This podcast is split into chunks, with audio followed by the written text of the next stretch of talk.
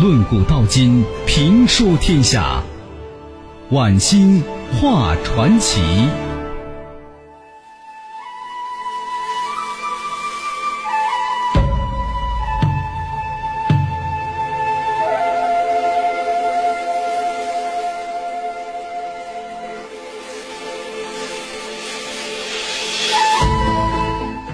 晚星画传奇，以奇会友，精彩尽在其中。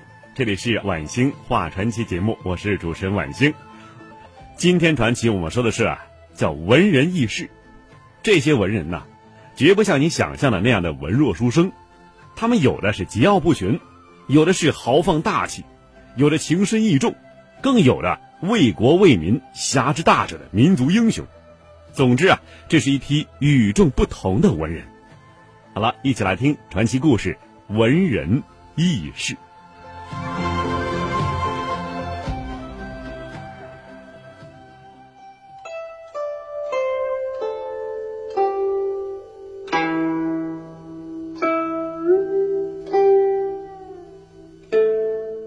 文人异士，先讲的是李商隐那些不为人知的故事。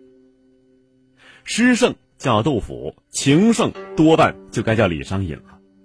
李商隐呢是个大情人，起码是一位情歌王子。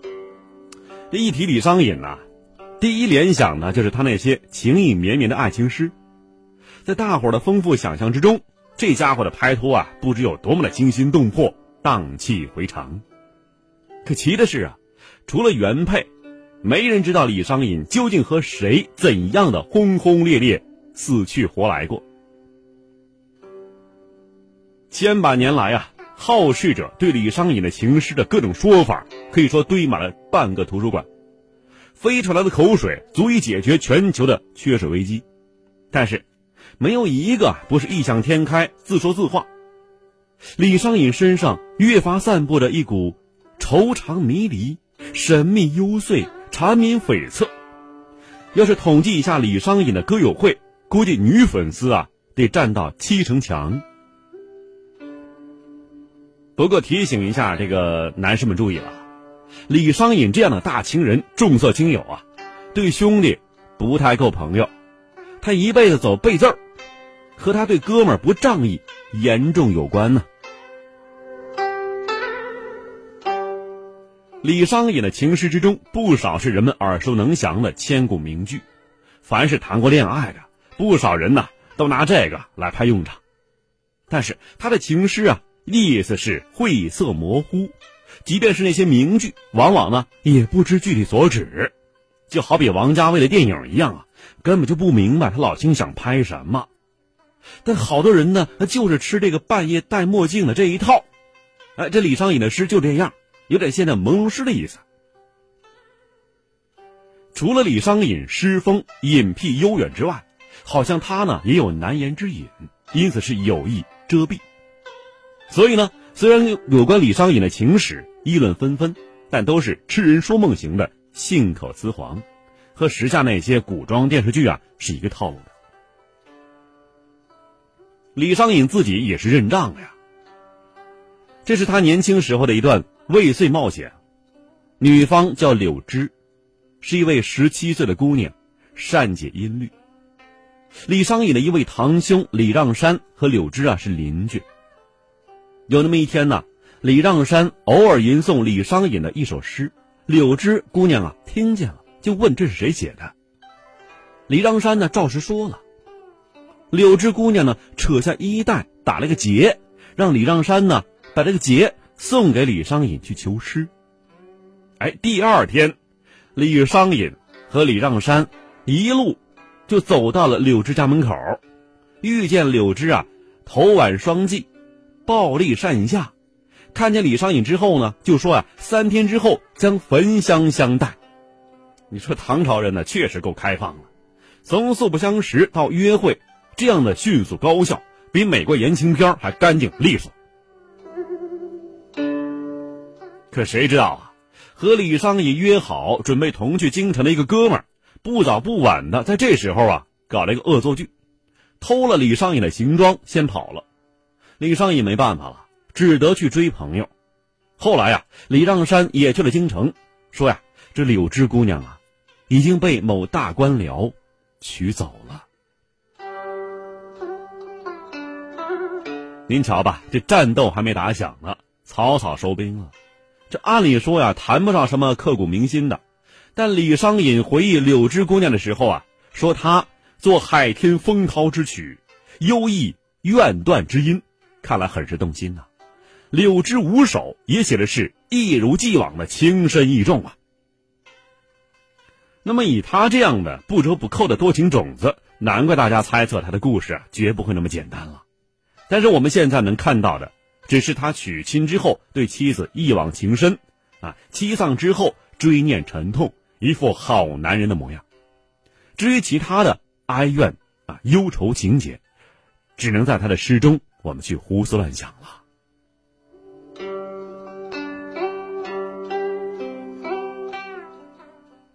李商隐呢，他确实有两把刷子。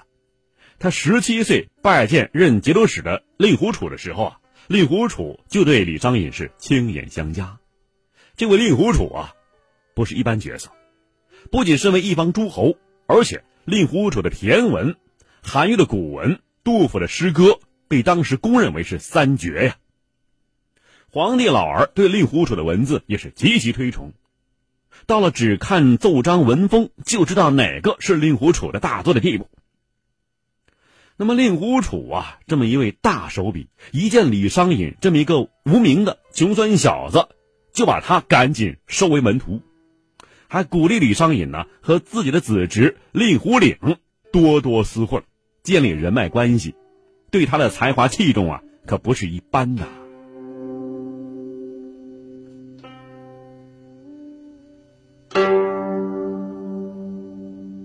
李商隐名声在外之后啊，因为当时没有明星的电视采访啊，那么当时啊，人们对他只是闻名未见真容。有那一次啊。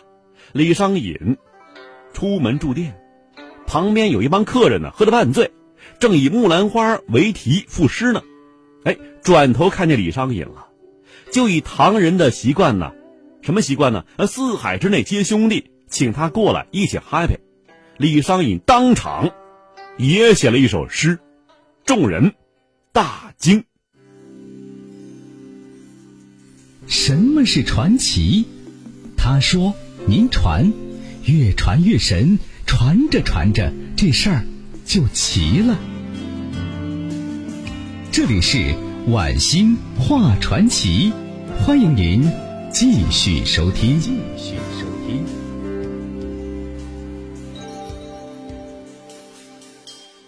李商隐呢，当场以木兰花为题，也写了一首诗。众客看了大惊啊，忙问老兄是何方神圣。李商隐一报家门，众客再惊，酒全醒了。原来呀，是当时一线明星李哥呀，难怪是出手如此不凡，有眼不识金镶玉，恕罪呀恕罪。这最离谱的是白居易对李商隐的称道。李商隐成名的时候，白居易早就告老还乡了，看见李商隐的文章，一下子就成为他的老粉丝了。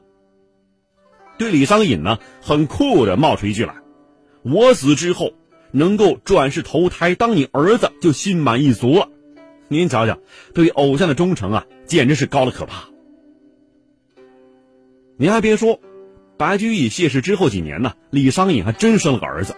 哎，想起白居易的话，就给儿子起名叫白老，这大概啊是后辈对前辈的尊重吧。可不料啊，这白老啊长大之后木讷。蠢钝，不怎么灵光，这看起来不像白居易转世，倒像是郭靖的前世啊。著名的花花公子温庭筠就拿白老开涮了，说：“你小子要是白居易的后生，那不是丢了老白的脸了吗？”李商隐呢，投靠令狐楚之后，令狐楚一家对他是非常够意思。令狐楚发现呢，李商隐在骈文上功底还不够，就亲自悉心指点。你要知道，骈文当时候啊是给皇帝写奏章的时候的主要格式，想混仕途啊，这东西是必备技能，就像今天找工作一样，怎么也得写上这个我的计算机技能如何了得一样，这道理是一样的。李商隐经过令狐楚这样的天文高手指点，就如同啊拿到了计算机系统管理员的国家证书一样，那是响当当的招牌。可是李商隐呢，点儿背，连续四次考进士啊都被撸下来了，他自己都觉得没脸见令狐楚了。第五次屡败屡战的时候，主考官是令狐楚儿子令狐岭的哥们儿。这考前呐，这个主考官就遇到令狐岭了，就问他说：“兄弟，您跟哪个哥们儿关系最瓷实？”这令狐岭呢，心明眼亮，连着说了三遍：“李商隐，李商隐，李商隐。”然后呢，帮忙照顾这话一句不提。有道是啊，响鼓不用重锤敲，主考官明白人呢。这次李商隐果然就拿到了录取通知书。李商隐当然不笨呐，得逞之后马上给老师令狐楚写感谢信。那么这时候呢，令狐楚已经是身居宰相了。可不料啊，当年令狐楚就病死了。第二年，李商隐参加吏部的选官考试，又栽了跟头。这个时候啊，失去靠山的李商隐，他干了一件一生之中最大的蠢事。他转身投奔了节度使王茂元，没多久还做了王茂元的乘龙快婿。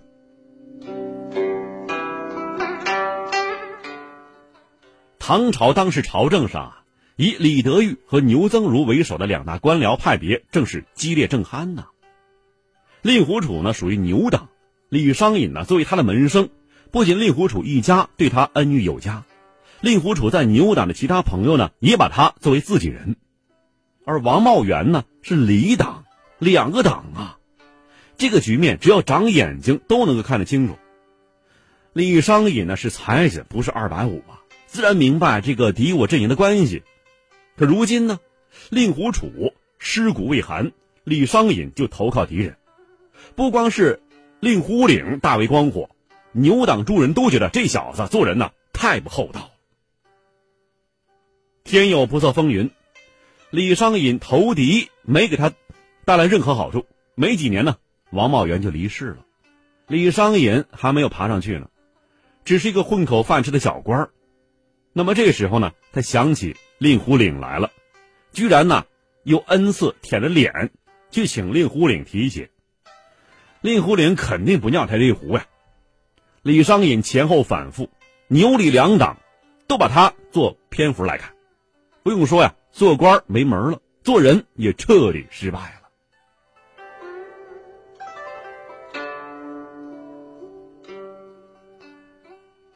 其实啊，这个李商隐骨子里头啊，也不是什么小人，原则问题上还是能够站稳脚跟的。李商隐惨淡经营，直到二十八岁才好不容易混上一个九品的县尉。到任没多久啊，发现那个监狱里头的犯人呢，纯属冤枉。不知怎么稀里糊涂的就被顶缸来了，李商隐呢一气之下把人全放了，这下子触怒了上司，李商隐竟然是不肯服软一怒之下宁可官帽子不要了，也非交这个板不可。这幸好啊，老天帮忙，就在这时候啊，老上级走人了，新领导上任了，马上又把李商隐呢找了回来。不过时间不长。李商隐还是嫌官职太低，辞职不干，又去活动社会关系了。这转来转去啊，李商隐总是跟着别人屁股后头当一个小幕僚。但是因为好歹是高官身边的帮闲的，这外人呢也知道他是领导秘书，有时候呢办起事来比领导还方便，时不时的就有人来递个红包什么的。李商隐呢还真不愿意伸这个手，他回答说呀。我不拿你的钱，倒不是怕别人知道，就是自己的改不了脾气，拿了反而不爽。就这么混着呀，李商隐始终闹不出一个像样的职位来，郁郁不得志啊。不得已，又第 N 加一次跑到当年铁哥们令狐岭那里去了。令狐岭这个人呢，真的很有能耐，进官场十三年，就跟他老爸一样。混成了宰相。李商隐这次啊去找他，估摸心情是极其复杂的。偏偏令狐岭不在，李商隐只能在墙上写了两首诗啊，可以说是做了一顿苦。令狐岭回来一看，想想了，怎么也是兄弟一场。另外呢，咱是宰相啊，宰相肚里能撑船呢，三下五除二的就帮李商隐呢弄了一个六品官这六品呢，基本就是李商隐这辈子在官场上的最高成绩了。仕途颠沛，妻子早亡，和他几乎天生的忧郁气质混杂在一起，使李商隐四十五岁就郁郁的告别了这个世界。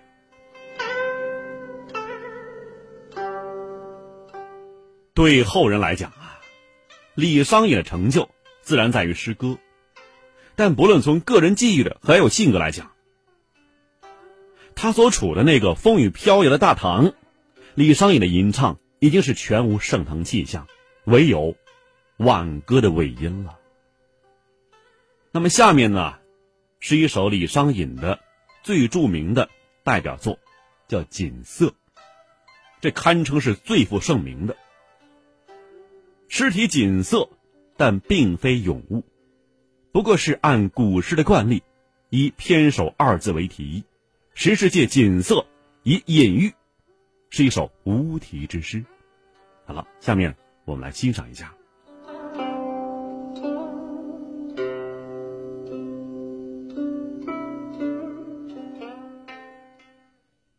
锦瑟无端五十弦》。一弦一柱思华年，庄生晓梦迷蝴蝶，望帝春心托杜鹃。沧海月明珠有泪，蓝田日暖玉生烟。此情可待成追忆，只是当时已惘然。好了，您可以鼓掌了。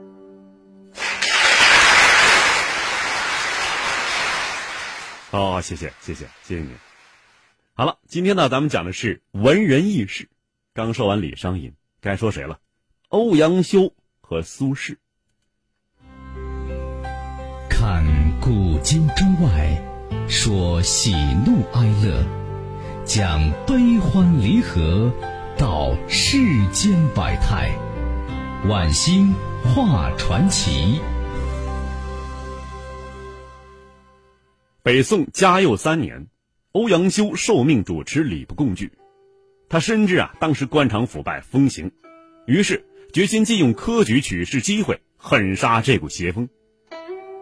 这一年，正逢京城会试，这举子们呢打听到主考官是欧阳修，想方设法的找路子、挖门子、托人情、送礼物、拉关系。可谁知呢，欧阳修早已吩咐随从，对来访的举子一概是谢绝入门。如有不听劝者，可以酌情训斥。一天下午啊，一位身材瘦弱的青年文人，来到欧阳修的府邸门前，一见门卫就说：“呀，我是四川的苏轼，要拜见欧阳大人。”他一再请求，这门卫呢仍不让进。欧阳修的随从张望从里面走了出来。欧阳大人有令，来访举子一概不见。你还不快去！这苏轼啊，本来是个清高之人，虽有朝廷大官的推荐信，但是啊，他不肯轻易拿出来。现在事已至此，他只好掏出来，请求张望转呈欧阳修。可谁料啊，张望没看信件还算客气，一看信呢是张方平所托的，火冒三丈：“滚，快滚！”这怎么回事啊？原来呀。欧阳修是庆历新政的热心促成者和积极参与者，而张方平却是守旧派的重要人物之一。这两个人是水火不相容啊！如今苏轼带了张方平的信来，张望怎能不火冒三丈呢？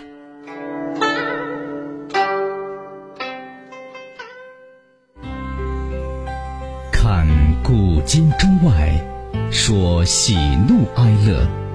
讲悲欢离合，道世间百态，晚星画传奇。